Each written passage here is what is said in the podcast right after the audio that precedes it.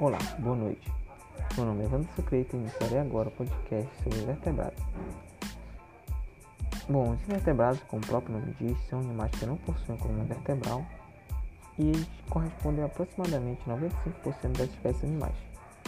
São animais bastante diversificados e apresentam as mais variadas formas de adaptação aos diferentes ambientes. Dessa forma, eles podem ser encontrados em diversos lugares, os invertebrados são distribuídos em diversos filos, dentre esses podemos citar os prolíferos, quinidários, plateumitos, nematelmitos, moluscos, insetos e quiliceráceos. Então vou falar um pouco sobre esses filos e as características de cada um. Iniciarei com os prolíferos. Bom, os prolíferos ou esponjas são animais que vivem no ambiente aquático e se destacam pela simplicidade do seu corpo que são cheios de poros. Esses poros servem para fritar os alimentos para sua nutrição. Eles não possuem tecidos verdadeiros e, portanto, não possuem órgãos e sistemas. São animais que podem ser encontrados tanto em ambientes marinhos quanto em água doce. Não apresentam, não apresentam capacidade de locomover-se, ou seja, são animais césseis, eles podem ser encontrados vivendo sozinhos ou em colônias. Por não apresentar tecidos, órgãos ou sistemas, os seus processos fisiológicos são bem simples. A digestão nesses animais, por exemplo, é intracelular ou seja, ocorre no interior das células. A sua reprodução pode ser assexuada ou sexuada. As esponjas podem reproduzir-se de maneira assexuada por dois processos, o brotamento e a gemulação.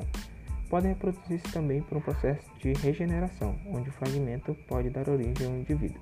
Bom, a reprodução sexuada ela consiste de uma maneira diferente. Apesar de existir esponjas com sexos separados, a maioria é hermafrodita. Nesse caso, a liberação de gametas não ocorre no mesmo período no animal, sendo observado o que chamamos de hemafroditismo sequencial.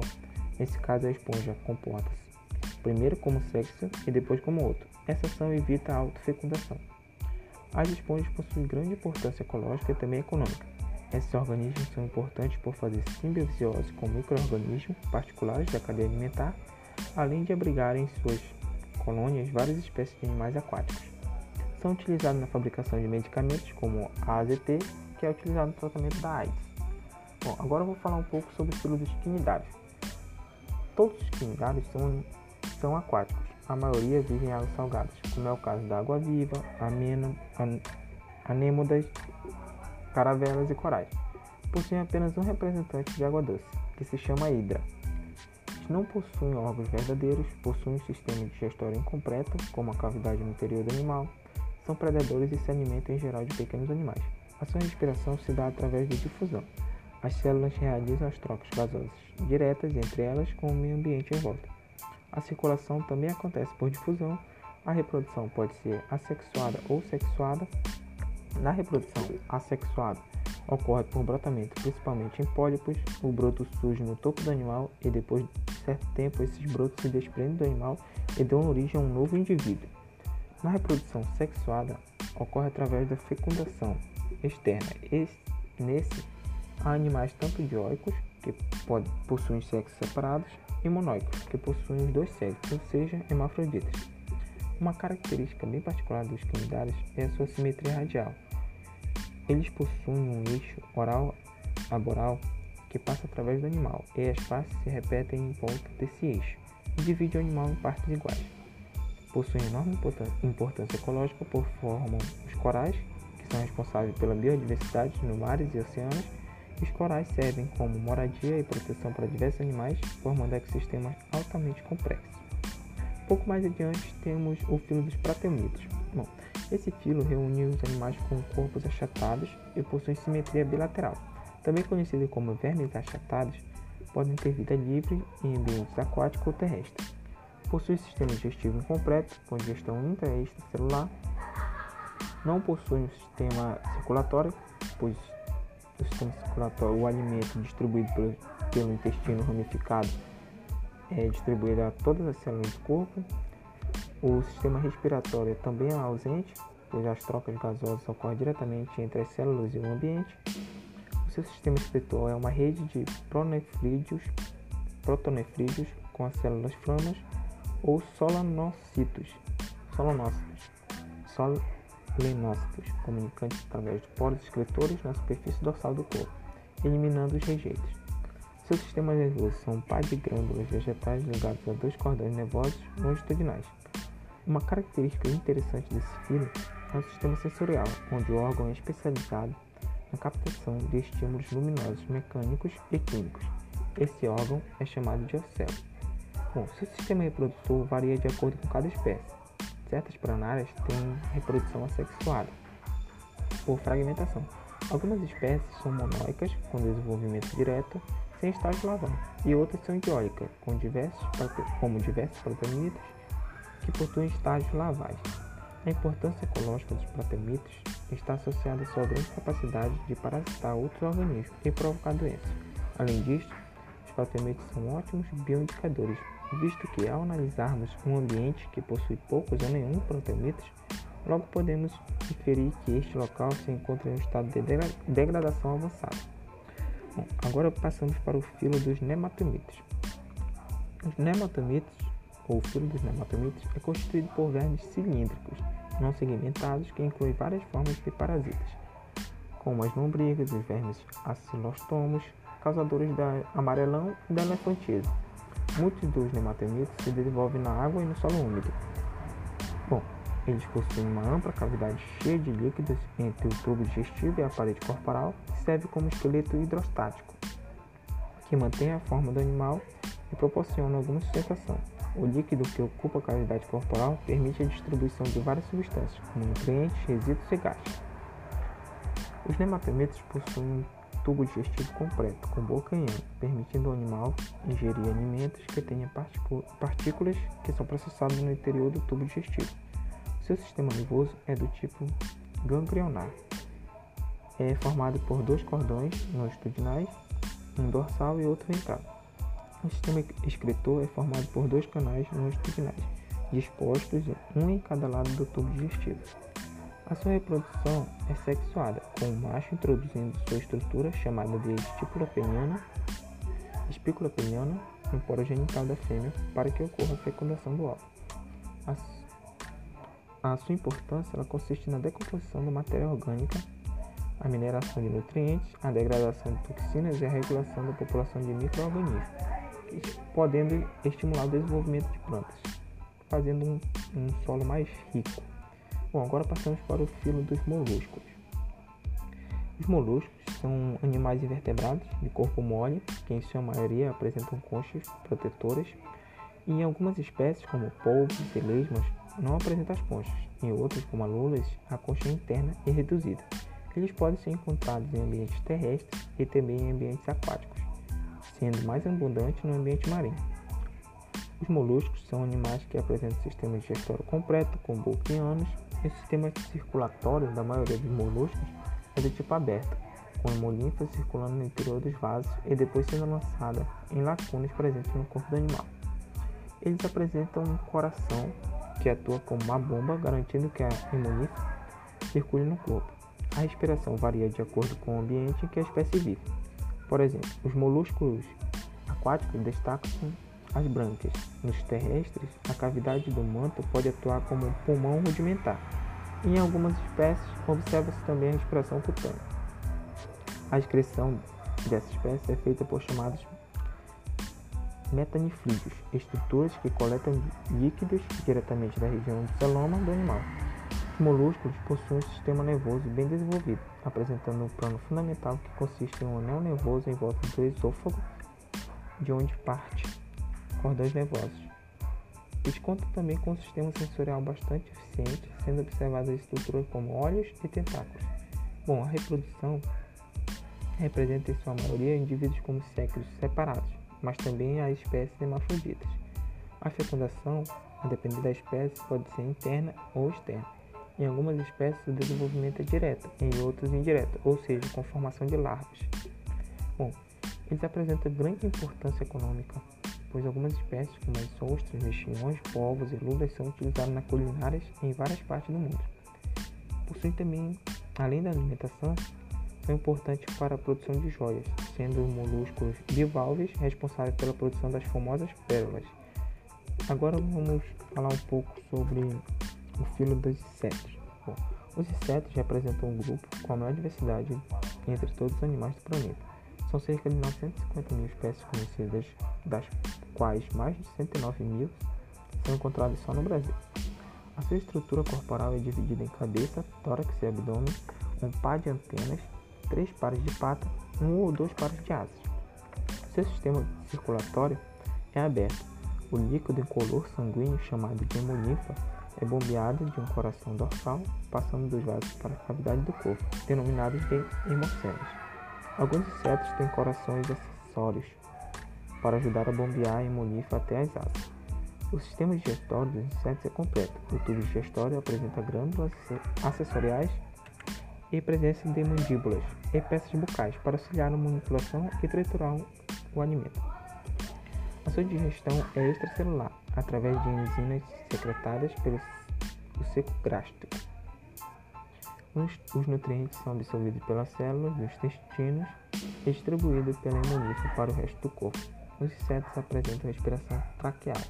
O ar entra no corpo através de espiráculos presentes na superfície corporal e através de traqueias, que são tubos ramificados chegando até as células do corpo. O sistema nervoso dos insetos é composto por gânglios cerebrais, que consiste na união de vários gânglios nervosos, além de vários nervos ventrais, e o seu sistema excretor são eliminados por tubos de Malpinge, porque são responsáveis por retirar a excreção de hemolífera e liberar a cavidade intestinal, sendo eliminada junto com o resto da digestão pelo ânus. A reprodução dos insetos é sexual. As espécies são dioicas, ou seja, com os dois sexos separados, o macho libera os espermatozoides dentro do corpo da fêmea, que ficam armazenados e depois são fecundados. Portanto, a fecundação é interna, porém, em algumas espécies também pode ser externa. Os insetos são muito importantes para a produção agrícola, pois apresentam serviços valiosos como a polinização, e assim podem fazer o controle biológico de outros insetos e pragas. São utilizados também para o tratamento de doenças. Agora partimos para o último filo de invertebrados do nosso assunto, ou melhor, um subfilo denominado de Queliceratas. Os Queliceratas são representados pelos caranguejos ferraduras, aranhas do mar e os mais conhecidos, as aranhas, escorpiões, carrapatos e ácaros. São artrópodes de terra firme que possuem quelíceras como características típicas do, do grupo. Eles possuem cinco olhos simples e um par de pedipalpos. Estes funcionam como órgãos de cópulas. Estes animais têm o corpo dividido somente em cefalotórax e abdômen. Não possuem antenas e geralmente apresentam quatro pares de patas. Algumas espécies de Queliceratas são capazes de acumular veneno em suas presas, como por exemplo a aranha e o escorpião. Só que o escorpião acumula veneno no seu aguilhão. Eles respiram por filotranqueias, chamadas de pulmão foliáceas. A excreção é feita por túbulos malpinge e glândula coxal. Esse grupo possui uma importância enorme, enorme no agroecossistema, pois podem se alimentar de 40 a 50% da biomassa dos insetos. Sendo assim, eles representam um papel importante no controle biológico de causadores de danos. Então, aqui concluímos nosso trabalho, nosso podcast. Muito obrigado a todos e até a próxima. Olá, boa noite. Meu nome é Wanda Sucreito e iniciarei agora o podcast sobre invertebrados. Bom, os invertebrados, como o próprio nome diz, são animais que não possuem coluna vertebral e eles correspondem a aproximadamente 95% das espécies animais. São animais bastante diversificados e apresentam as mais variadas formas de adaptação aos diferentes ambientes. Dessa forma, eles podem ser encontrados em diversos lugares, os invertebrados são distribuídos em diversos filos. Dentre esses, podemos citar os prolíferos, quinidários, plateumitos, nematomitos, moluscos, insetos e queliceratos. Então vou falar um pouco sobre esses filos e as características de cada um. Iniciarei com os prolíferos. Bom, os prolíferos ou esponjas são animais que vivem no ambiente aquático e que se destacam pela simplicidade do seu corpo que são cheios de poros. Esses poros servem para fritar os alimentos para sua nutrição. Eles não possuem tecidos verdadeiros e, portanto, não possuem órgãos e sistemas. São animais que podem ser encontrados tanto em ambientes marinhos quanto em água doce. Não apresentam, não apresentam capacidade de locomover-se, ou seja, são animais césseis, eles podem ser encontrados vivendo sozinhos ou em colônias. Por não apresentar tecidos, órgãos ou sistemas, os seus processos fisiológicos são bem simples. A digestão nesses animais, por exemplo, é intracelular, ou seja, ocorre no interior das células. A sua reprodução pode ser assexuada ou sexuada. As esponjas podem reproduzir-se de maneira assexuada por dois processos, o brotamento e a gemulação. Podem reproduzir-se também por um processo de regeneração, onde o fragmento pode dar origem a um indivíduo. Bom, a reprodução sexuada ela consiste de uma maneira diferente. Apesar de existir esponjas com sexos separados, a maioria é hermafrodita. Nesse caso, a liberação dos gametas não ocorre no mesmo período no animal. Sendo observado o que chamamos de hermafroditismo sequencial, nesse caso a esponja comporta-se primeiro como sexo e depois como outro. Essa ação evita a autofecundação. As esponjas possuem grande importância ecológica e também econômica. Esses organismos são importantes por fazer simbiose com micro-organismos particulares da cadeia alimentar, além de abrigarem em suas colônias várias espécies de animais aquáticos. São utilizados na fabricação de medicamentos como a AZT, que é utilizado no tratamento da AIDS. Bom, agora eu vou falar um pouco sobre o filo dos quinidários. Todos os quinidários são, são aquáticos. A maioria vive em águas salgadas, como é o caso da água-viva, anêmodas caravelas e corais. Possuem apenas um representante de água doce, que se chama hidra. Eles não possuem órgãos verdadeiros, possuem um sistema digestório incompleto, como a cavidade no interior do animal, são predadores e se alimentam em geral de pequenos animais. A sua respiração se dá através de difusão. As células realizam as trocas gasosas diretas entre elas com o meio ambiente em volta. A circulação também acontece por difusão. A reprodução pode ser assexuada ou sexuada, na reprodução assexuada, ocorre por brotamento, principalmente em pólipos. O broto surge no topo do animal e depois de certo tempo esses brotos se desprendem do animal e dão origem a um novo indivíduo.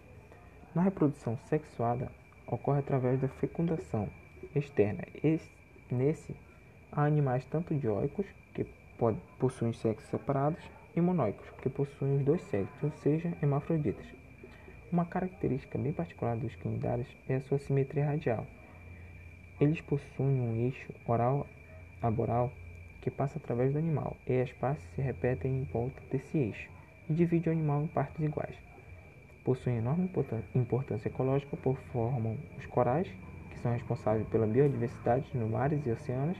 Os corais servem como moradia e proteção para diversos animais, formando ecossistemas altamente complexos. Pouco mais adiante temos o filo dos prateumitos. Bom, esse filo reúne os animais com corpos achatados e possui simetria bilateral. Também conhecidos como vermes achatados, podem ter vida livre em ambientes aquáticos ou terrestres. Possui sistema digestivo incompleto, com digestão intra e extracelular. Não possui um sistema circulatório, pois o sistema circulatório, o alimento distribuído pelo, pelo intestino ramificado, é distribuído a todas as células do corpo. O sistema respiratório também é ausente, pois as trocas gasosas ocorrem diretamente entre as células e o ambiente. O seu sistema excretor é uma rede de protonefrídeos com as células flamas ou solanócitos, solanócitos, solenócitos, comunicantes através de poros excretores na superfície dorsal do corpo, eliminando os rejeitos. Seus sistemas nervosos são um par de glândulas vegetais ligados a dois cordões nervosos longitudinais. Uma característica interessante desse filo é o sistema sensorial, onde o órgão é especializado na captação de estímulos luminosos mecânicos e químicos. Esse órgão é chamado de ocelo. Bom, seu sistema reprodutor varia de acordo com cada espécie. Certas pranárias têm reprodução assexuada, por fragmentação. Algumas espécies são monóicas, com desenvolvimento direto, sem estágio larval, e outras são dióicas, com diversos, como diversos proteomitos, que possuem estágios larvais. A importância ecológica dos platemitos está associada à sua grande capacidade de parasitar outros organismos e provocar doenças. Além disso, os platemitos são ótimos bioindicadores, visto que ao analisarmos um ambiente que possui poucos ou nenhum platemitos, logo podemos inferir que este local se encontra em um estado de degradação avançada. Bom, agora passamos para o filo dos nematamitos. Os nematamitos ou filo dos nematamitos, é constituído por vermes cilíndricos, não segmentados, que incluem várias formas de parasitas, como as lombrigas, os vermes acilostomos, causadores da amarelão e da elefantise. Muitos dos nematómitos se desenvolvem na água e no solo úmido. Bom, eles possuem uma ampla cavidade cheia de líquidos entre o tubo digestivo e a parede corporal, que serve como esqueleto hidrostático, que mantém a forma do animal e proporciona alguma sustentação. O líquido que ocupa a cavidade corporal permite a distribuição de várias substâncias, como nutrientes, resíduos e gases. Os nematómitos possuem um tubo digestivo completo, com boca e ano, permitindo ao animal ingerir alimentos que tenham partículas que são processadas no interior do tubo digestivo. Seu sistema nervoso é do tipo ganglionar. É formado por dois cordões longitudinais, um dorsal e outro ventral. O sistema excretor é formado por dois canais longitudinais, dispostos um em cada lado do tubo digestivo. A sua reprodução é sexuada, com o macho introduzindo sua estrutura chamada de estípula peniana, espícula peniana no poro genital da fêmea para que ocorra a fecundação do óvulo. A, a sua importância ela consiste na decomposição da matéria orgânica, a mineração de nutrientes, a degradação de toxinas e a regulação da população de micro-organismos, podendo estimular o desenvolvimento de plantas, fazendo um, um solo mais rico. Bom, agora passamos para o filo dos moluscos. Os moluscos são animais invertebrados de corpo mole, que em sua maioria apresentam conchas protetoras, e em algumas espécies, como polvos e lesmas, não apresentam as conchas. Em outras, como a lulas, a concha é interna e reduzida. Eles podem ser encontrados em ambientes terrestres e também em ambientes aquáticos, sendo mais abundantes no ambiente marinho. Os moluscos são animais que apresentam sistema digestório completo, com boca e o sistema circulatório da maioria dos moluscos é de tipo aberto, com hemolinfa circulando no interior dos vasos e depois sendo lançada em lacunas presentes no corpo do animal. Eles apresentam um coração que atua como uma bomba, garantindo que a hemolinfa circule no corpo. A respiração varia de acordo com o ambiente em que a espécie vive. Por exemplo, os moluscos aquáticos destacam-se as brânquias, nos terrestres, a cavidade do manto pode atuar como um pulmão rudimentar. Em algumas espécies, observa-se também a respiração cutânea. A excreção dessa espécie é feita por chamados metanifrídeos, estruturas que coletam líquidos diretamente da região do celoma do animal. Os moluscos possuem um sistema nervoso bem desenvolvido, apresentando um plano fundamental que consiste em um anel nervoso em volta do esôfago, de onde parte cordões nervosos. Eles contam também com um sistema sensorial bastante eficiente, sendo observadas estruturas como olhos e tentáculos. Bom, a reprodução representa em sua maioria indivíduos como séculos separados, mas também as espécies hermafroditas. A fecundação, a depender da espécie, pode ser interna ou externa. Em algumas espécies, o desenvolvimento é direto, em outras indireto, ou seja, com formação de larvas. Bom, eles apresentam grande importância econômica pois algumas espécies, como as ostras, mexilhões, polvos e lulas, são utilizadas na culinárias em várias partes do mundo. Possuem também, além da alimentação, são importantes para a produção de joias, sendo molúsculos bivalves responsáveis pela produção das famosas pérolas. Agora vamos falar um pouco sobre o filo dos insetos. Bom, os insetos representam um grupo com a maior diversidade entre todos os animais do planeta. São cerca de 950 mil espécies conhecidas, das quais mais de 109 mil são encontrados só no Brasil. A sua estrutura corporal é dividida em cabeça, tórax e abdômen, um par de antenas, três pares de pata, um ou dois pares de asas. Seu sistema circulatório é aberto. O líquido incolor sanguíneo, chamado de hemolinfa, é bombeado de um coração dorsal, passando dos vasos para a cavidade do corpo, denominados de hemocélios. Alguns insetos têm corações acessórios, para ajudar a bombear a hemolinfa até as asas. O sistema digestório dos insetos é completo. O tubo digestório apresenta glândulas acessoriais e presença de mandíbulas e peças bucais para auxiliar na manipulação e triturar o alimento.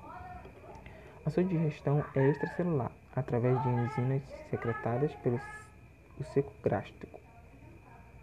Os, os nutrientes são absorvidos pelas células dos intestinos e distribuídos pela hemolinfa para o resto do corpo. Os insetos apresentam respiração traqueal.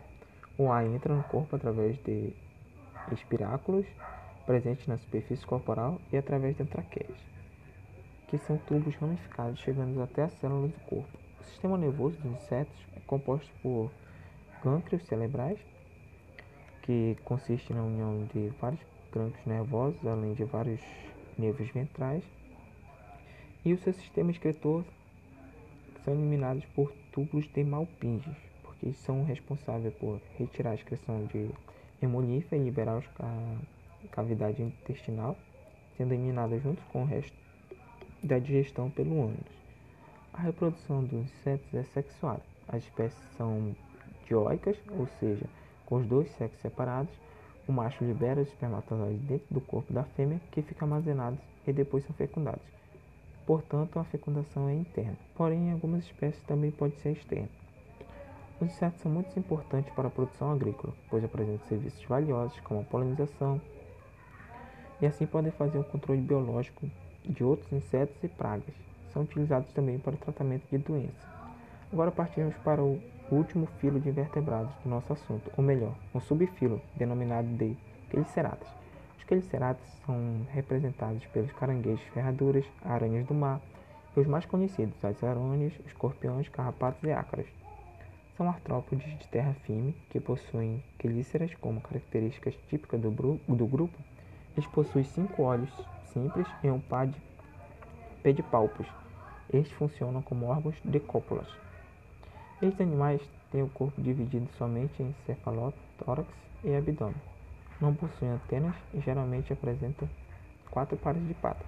Algumas espécies de queliceratas são capazes de acumular veneno em suas presas, como por exemplo a aranha e o escorpião. Só que o escorpião acumula veneno em seu aguilhão. Bom, eles respiram por filotranqueias, chamadas de pulmão foliáceas.